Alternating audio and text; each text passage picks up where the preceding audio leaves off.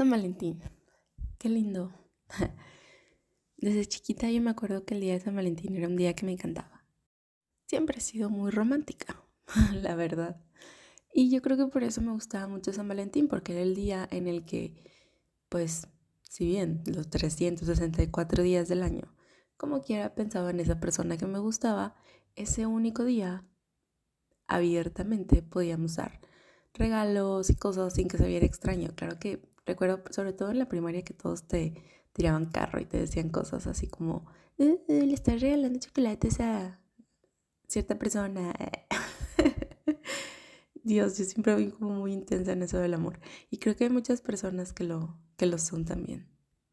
Hablando del San Valentín, ¿tú eres de esas personas que piensa que San Valentín está sobrevalorado y que tenemos todo el año para demostrar que nos queremos y darnos regalos y todo eso. Porque creo que en esto de San Valentín existen dos corrientes. Los que piensan eso, de que es mercadotecnia y no deberíamos caer en las redes del consumismo. Y los que piensan que San Valentín es un día, pues, que se debe celebrar. Yo por mi parte estoy en la segunda. Recordemos que no hay bueno ni malo, pero yo siento que si la vida a veces tiene sus rutinas, esas rutinas hacen algo especial. No me refiero a que día a día vivamos en una rutina, sino que si en San Valentín es el día estipulado para darle un espacio al amor, a la amistad, a las relaciones lindas que tenemos con nuestra familia, pues hay que aprovecharlo. Porque la verdad mucha gente dice eso de, ay, es que tienes todo el año para hacerlo. ¿Realmente realmente lo, lo demuestras durante todo el año. Si no, pues San Valentín es la perfecta excusa para tomarte un tiempo y celebrar el amor.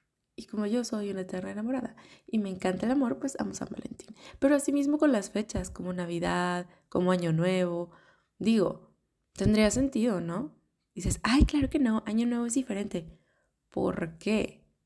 Porque tenemos una vuelta al sol más y tenemos un nuevo año de vida, pues también podría celebrar, celebrar un nuevo minuto, un nuevo día, un nuevo mes, un nuevo, o sea, no necesariamente tendríamos que dejarlo para año nuevo, pero está la fecha estipulada así por algo. Yo creo que está padre varias como tradiciones para darle su espacio a las cosas. Eso me parece, me parece lindo todo este tema de San Valentín, para empezar, tiene, tiene como todo un trasfondo medio macabro. Por mi pequeña investigación que hice para ustedes, al parecer es por, bueno, con base a un sacerdote en la ya siglo lejano de Roma que se llamaba San Valentín y que por el decreto de algún emperador o algo así por allá le lo sentencian a muerte porque él celebra matrimonios de jóvenes enamorados en secreto. Y en ese momento, creo que el emperador Claudio II decide prohibir las celebraciones de matrimonios para jóvenes. Porque, pues considerando que los solteros sin familia eran mejores soldados, dice, se acabó el matrimonio. Y pues así tenían menos ataduras, vínculos sentimentales y se iban a la guerra.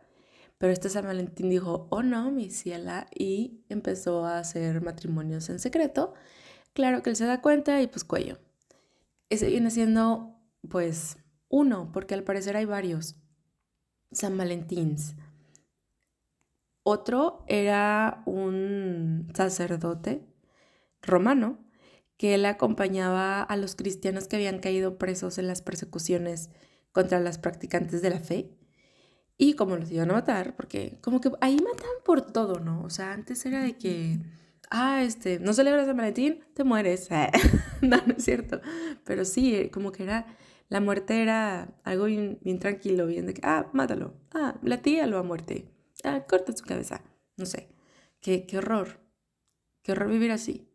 El caso es que como los iban a matar, pues se les ayudaba a prepararse para el martirio antes de la muerte. Obviamente, cuando fue descubierto, pues fue sometido, claro está, al martirio y a la muerte. Ese es como otro San Valentín, ¿no? Y pues bueno, él y entre otros son los que van creando como que esta historia del San Valentín. Pero, ¿y si le diéramos otro significado a San Valentín? Yo creo que celebrar el amor es algo muy bonito. Es algo muy lindo, no sé, digo, ¿qué estás pensando tú? Pero podríamos convertir a San Valentín en un propósito. Así como cuando se acerca el año nuevo y empiezas a hacer tus propósitos de año nuevo porque recargas pilas y, quieres ser alguien mejor y crear un mundo nuevo para ti, para los tuyos, un año distinto. Bueno, ¿por qué no marcar la fecha de San Valentín como un inicio nuevo en la forma en la que estamos viviendo el amor? ¿De qué forma lo vives tú? Hay muchísimo. El podcast pasado hablamos sobre los cinco lenguajes del amor si no lo has escuchado, te lo recomiendo. Lo escucharon muchas personas, eso me dio mucho gusto, pero creo que es un tema interesante que a todos les interesa, así como a mí. Porque esto del amor creo que es uno de los misterios más grandes del ser humano, cómo amar a otra persona, cómo, qué está bien, qué está mal. El amor es una de las fuerzas más poderosas, una de las, sí, uno es, pues siempre he hablado de que el enojo, el amor, la alegría, son las tres emociones más fuertes. Y si bien el amor involucra muchas emociones muy fuertes, lo veo también como un, como esto de, de Star Wars. No sé si conozcas Star Wars, pero puedes llevarlo hacia la luz o hacia la oscuridad. ¿A qué me refiero? Un amor bien enfocado te puede llevar a ser responsable, ser maduro, a ver por la persona veo una frase que me gusta mucho y dice, para mí el amor realmente es ver feliz a la persona que amo. Esto está también en el principito y en muchas cosas. La frase que yo te digo es de Sakura Carcaptor, pero va, va más o menos a lo mismo. O nos puede llevar hacia el lado oscuro del amor. ¿Y cuál es el lado oscuro del amor? Es el de cuando termina una relación y no dejo de mandar mensajitos tipo anzuelo a la persona para volver a sacar la plática y estar ahí como volviendo con eso, volviendo con eso, cuando me vuelvo tóxico, cuando quiero como poseer a esa persona. No le doy su libertad y no, vaya, esto también es así como, ay, o sea, dejen de ser tan extremistas, porque el decir que le vas a dar libertad a una persona no significa todo eso que están pensando. Ahora, te pondré en un cuestionamiento. Cuando tú dices, yo voy a darle libertad a mi pareja de que haga lo que sea, lo primero que todo el mundo piensa es, o sea que le vas a dar libertad de que vaya a putear con más gente, que se meta con más mujeres, que se meta así, ¿no? ¿Por qué no confiamos en la pareja que amamos si estamos con esa pareja? Yo en este momento pues sí tengo una pareja y, y confío. Digo, somos humanos y sé que podemos fallar, pero la decisión no está en ti, la decisión está en la otra persona. En ti depende el confiar en que esa persona va a hacer las cosas de manera correcta. Y por la correcto me refiero a algo que no lo separe. No estoy propiciándole engaño ni nada de ese tipo de cosas, pero seamos inteligentes. No hagas algo que dañe a tu pareja. No hagas algo que te dañe a ti mismo también. Si hay cosas con las que puedes vivir y, no van a dañar tu relación, pues bueno, adelante, digo, tú sabrás. Cada quien tenemos una conciencia distinta. Pero no estoy hablando de la rectitud, estoy hablando de esa libertad que no le damos a nuestras parejas. Eso yo creo que va al lado oscuro del amor. Y no quisiera como jactarme de que eso que menciono, que es el lado oscuro del amor, realmente no sea amor. Una vez, un exnovio que me enseñó muchísimas cosas, me dijo una frase que cuando la entendí me cambió la vida. La frase es, oye, no porque una persona no te ame de la forma que tú quieres, no significa que no te esté amando con todo lo que tiene. Y creo que es una, frase muy buena porque basamos el amor en nuestras expectativas de cómo debería de ser, de cómo deberías de actuar, de cómo, cuando, pues realmente eso no es amor, eso son expectativas. Y si hablamos del lado oscuro del amor, es básicamente eso. Las emociones que yo maquillo de amor para vivir y tener y realizar, pero que realmente no vienen del amor. No vienen de, de querer construir, de querer como liberar. Y me refiero a liberar, de liberar tus emociones. Confía, ama, siéntete tranquilo. Siéntete tranquila. El realmente marcar límites. El, siento que el, que el amor es tan poderoso que que incluso es increíble que todos podamos vivirlo, pero quien no lo puede manejar. Es una emoción tan poderosa, así lo veo yo cuando hay alguien como tóxico rondando por ahí en las vidas de mis amigas, amigos, o incluso la mía. El amor es una emoción tan grande, es una energía tan poderosa que hay que saber cómo manejar ese poder, porque si no, ese poder va a consumirte. Y no estoy diciendo que le tengas miedo al amor, pero un amor muy grande puede llevarte al borde, como dicen, de la oscuridad. Tienes que ser un Jedi y aprender a controlar la fuerza, literal. ¿Por qué? Porque si yo no sé controlar el amor que siento, si no sé direccionarlo hacia la luz, me va a llevar a los celos, me va a llevar a la inseguridad, me va a llevar a la retención, me va a llevar a muchísimas cosas que no queremos vivir. Y lo mismo va con las amistades.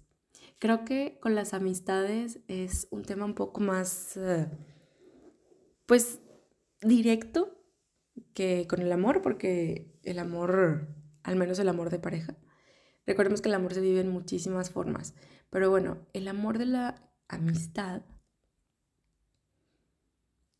tiene que ver con la libertad también. El amor es libertad. Una amiga me dijo igual, el amor es más fácil. Si tú lo que estás buscando es tener una amistad en la que tú hagas de papá de tus amigos, en la que tú solamente hagas de juez, en la que tú estés realmente queriendo, como que ellos quieren volar y tú jalas y los plantas en el piso, déjalos volar, quita las ataduras, tú no eres su padre, tú estás ahí precisamente para hacer esa, pues esa contraparte y ese acompañamiento que, la vida nos da la oportunidad de tener. Yo recuerdo mucho que entendí esto y dejé de sufrir con mis amigos, porque de nuevo, hay que saber identificar cuando ese, eh, pues sí, cuando el villano de la oscuridad está queriendo maquillar el amor con otras cosas. Porque, ¿qué pasa cuando tú dices, es que es mi mejor amiga y como yo la amo, porque pues es mi mejor amiga, yo no quiero que tenga más mejores amigas a ver, ¿qué? O sea, te quiero y te quiero solo para mí, se acabó. Red flag, eso no es una buena amistad. O decir, es que él es mi mejor amigo y como es mi mejor amigo, yo voy a cuidar con quien habla, con quien no habla, lo que hace, de que, a ver, ¿qué? Esa es otra red flag. Creo que estaría padre hablar sobre red flag en amistades, pero o sea, bandera roja totalmente, porque el hecho de que tú seas el amigo o la amiga de una persona no te da derecho a decidir, a hacer. El, el amor de amistad tiende a irse al lado oscuro cuando estamos tomando decisiones por la otra persona, cuando no, y eso involucra todo, o sea, tomar decisiones por la otra persona es no respetarlo, no darle su lugar, quitarle oportunidades, ¿no? El típico de que, oye, es que me parece muy, muy, no sé, buena onda tu amiga. Me das su teléfono de que, ay, no, yo no te la voy a presentar porque ella es mi amiga y tú, de que, a ver, ¿quién eres tú para tomar las decisiones? O sea, obviamente, yo sé que vas a decir, por eso, por eso yo estoy viendo que el tipo es un patán y mi amiga y... Pues sí, sí, obviamente queremos cuidar lo que nos es valioso, pero también hay que ver cuándo poner un límite. El buscar, como eres mi mejor amiga, buscar excesivamente todo el tiempo estar hablando y no solamente eh, el decir, es que hablamos todo el tiempo, no, drenar la energía de una persona también es algo que destruye amistades y que está disfrazado de amor amistad, porque tú dices, como es mi mejor amigo, él tiene que escuchar mi drama. Pero oye, ¿aceptas el feedback que te está dando por ese drama?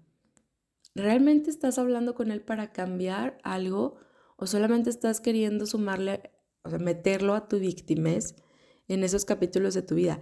Como amigos siempre vamos a escuchar al amigo que viene y nos llora en el hombro. Pero, ¿qué tipo de amigo quieres ser? Porque aunque no lo creas, existen tipos de amistad. Y pues sí, ¿no? Hay, como seres humanos, nos encanta ponerle etiquetas a todo. Y claro, ya hablamos un poquito del amor y San Valentín. Te vas a encontrar en mil podcasts hablando del amor, así que yo quiero hablarte de la amistad. Hay amigos con derecho, que pues los amigos con derecho tienen derecho a, tener ciertos roces y caricias. a eso se le llama un amigo con derecho, ¿no? Entonces, mm, ok, sí. Existen diferentes tipos de amistad, pero que, pues, a ver si puedes identificar cuál es amistad hacia la luz, amistad hacia la oscuridad, ¿no? Está el amigo con derecho, están los amigos tóxicos, porque si bien la amistad es formar un vínculo entre dos personas con un auténtico interés por cosas que se tienen en común. Entonces, cuando se forma ese vínculo de amistad, pues se parten géneros. Puede ser un amigo tóxico, puede ser un amigo íntimo con el que realmente no me refiero al amigo con derecho, por eso lo separamos. Este íntimo con el que tú compartes tus cosas personales que realmente te guardas para ti. Existen, por ejemplo, para los niños el amigo imaginario. Está, está muy padre, ¿no? Que, que nos creemos como este rol, este co-superhéroe que nos acompaña en todo el tiempo, nuestro amigo imaginario. ¿Ustedes tú, tuviste amigo imaginario? Yo sí. Y no tenía uno, tenía dos. Se llamaban el plateado y el dorado. Y vivían en el techo. Capaz que eran aliens, quién sabe. Pero yo tenía mis amigos. Y, ¿por qué no? Ahora también está el amigo virtual a mí me encanta esta onda de lo del streaming y creo que por ahí puedes conocer a muchísima gente. Este, me doy cuenta por eso, te digo, me gusta lo del streaming porque veo cómo se crean amistades, conexiones, entonces, amigos virtuales, vamos evolucionando. También los amigos que son desde la infancia, el mejor amigo, también existen falsos amigos o amigos interesados, porque recordemos que esto de la amistad es simplemente crear un vínculo en común, pero luego tú vas a enfocar la energía hacia donde tú pues manejes ese tipo de relación. Y vuelvo todo lo mismo. El concepto de mejor amigo es un concepto que toda la vida me ha gustado mucho, pero te voy a poner a pensar un poquito. Si nos vamos a los extremos de la mentalidad de escasez, decir que el mejor amigo es un puesto unitario, ¿no se te hace un poco escaso? Creer que solamente puedes tener un mejor amigo. Y luego el pobre mejor amigo carga con todas estas expectativas y toda esta bola de cosas de que tiene que hacer, que cumplir y que no puede fallar y que es el mejor amigo y que siempre tiene que estar para ahí y que siempre, o sea, wow, o sea, este título de mejor amigo viene con más responsabilidades que cuidar a la reina. Entonces, yo digo, cuando a mí me preguntaban de pequeña eso, como que siento que nos van metiendo esa mentalidad de escasez, incluso en la amistad, que dice, es que tienes que tener solo un mejor amigo, de que, what, es que no tengo un mejor amigo, tengo como dos o tres, hay personas que quiero mucho.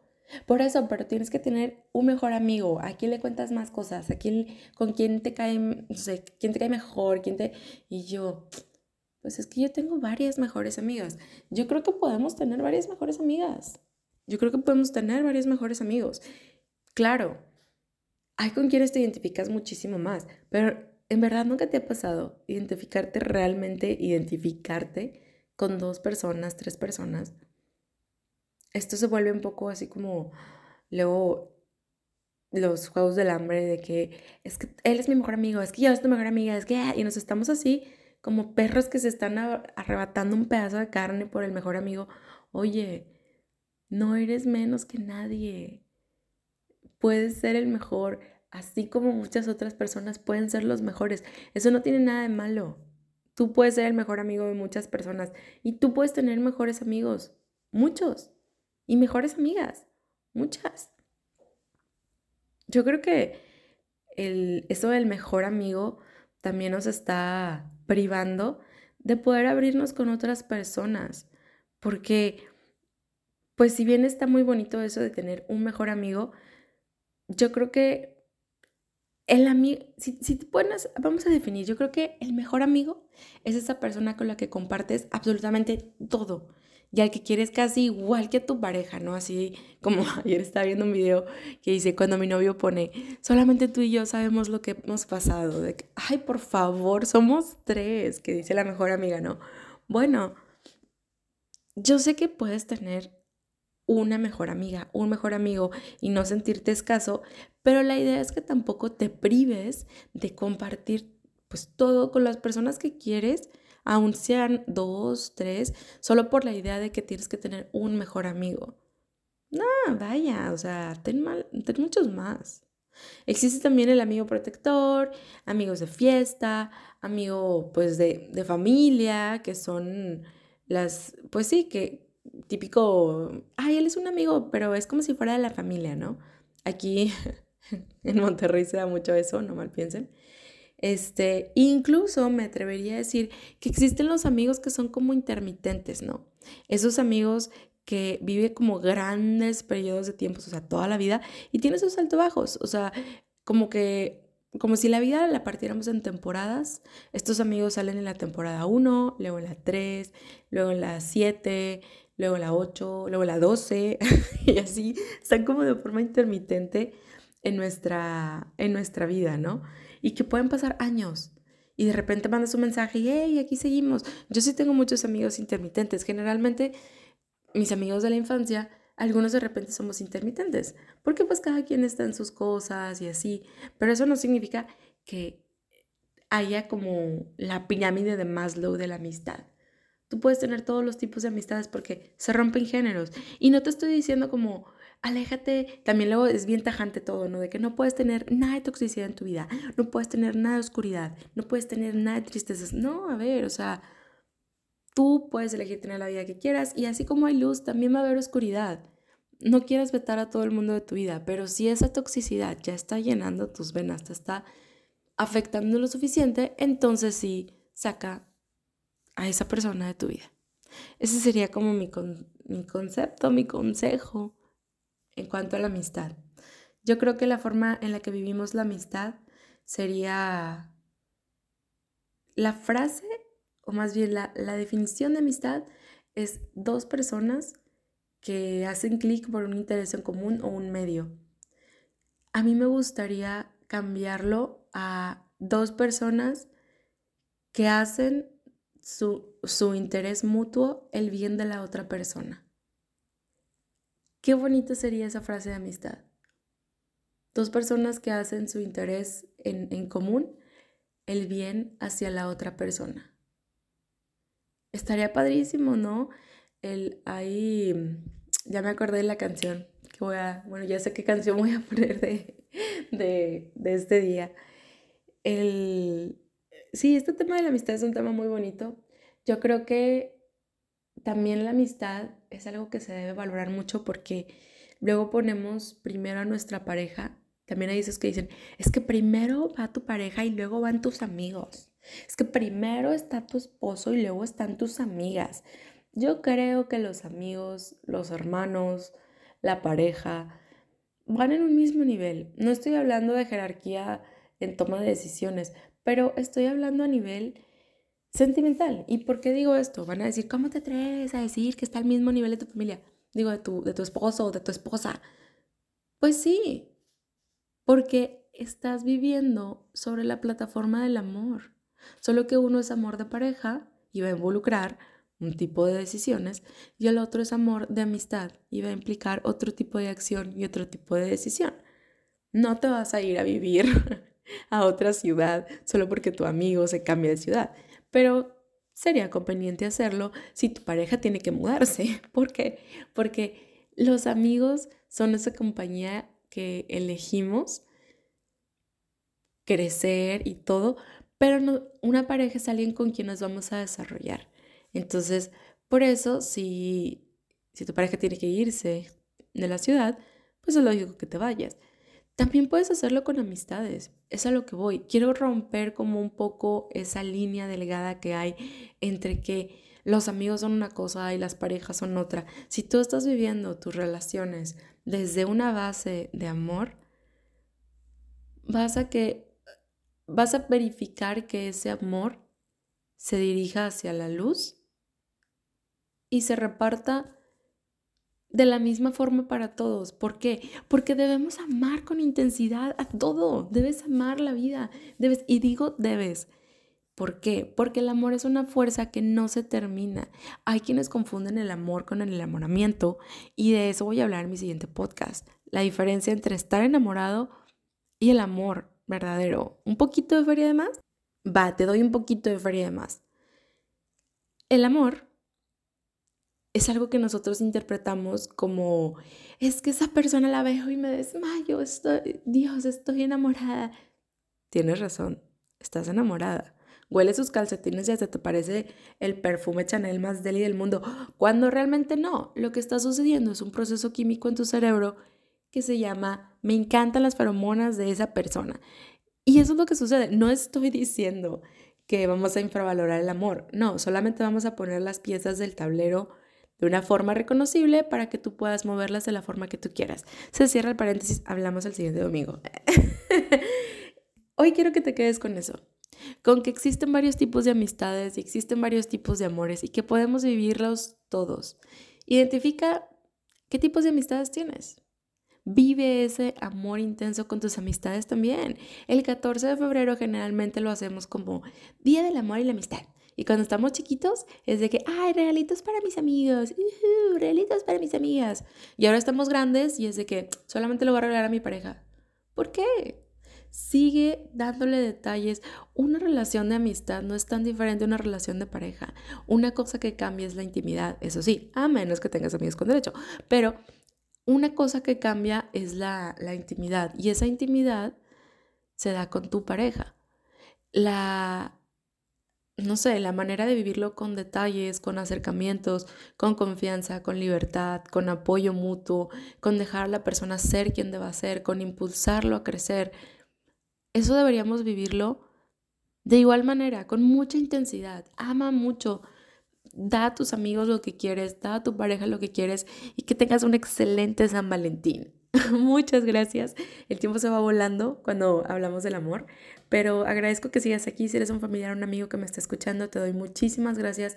Te mando un abrazo, un beso. Feliz San Valentín. Que comas rico, que despiertes con energía, que todo te llena de, de paz y respires amor en el aire. Dejo la canción que pues se me vino a la mente en ese momento. Que esta canción es muy bonita, siempre me ha gustado. Creo que se llama Yo solo quiero o Un millón de amigos. Es de Roberto Carlos. Él tiene canciones muy padres. Y esta pues habla mucho de, eso, ¿no? Que dice, eh, quiero cantar, pero no quiero cantar solo. Quiero cantar acompañado. Y habla de esto, quiero tener un millón de amigos y así más fuerte poder cantar. Creo que es esto, si viviéramos la amistad, como Roberto Carlos lo menciona, todos estaríamos logrando cosas muy increíbles. Y, nada. Si eres una persona nueva que nos está escuchando, gracias por estar aquí. Te deseo un San Valentín increíble y que tu semana esté llena de luz. Hasta el siguiente domingo.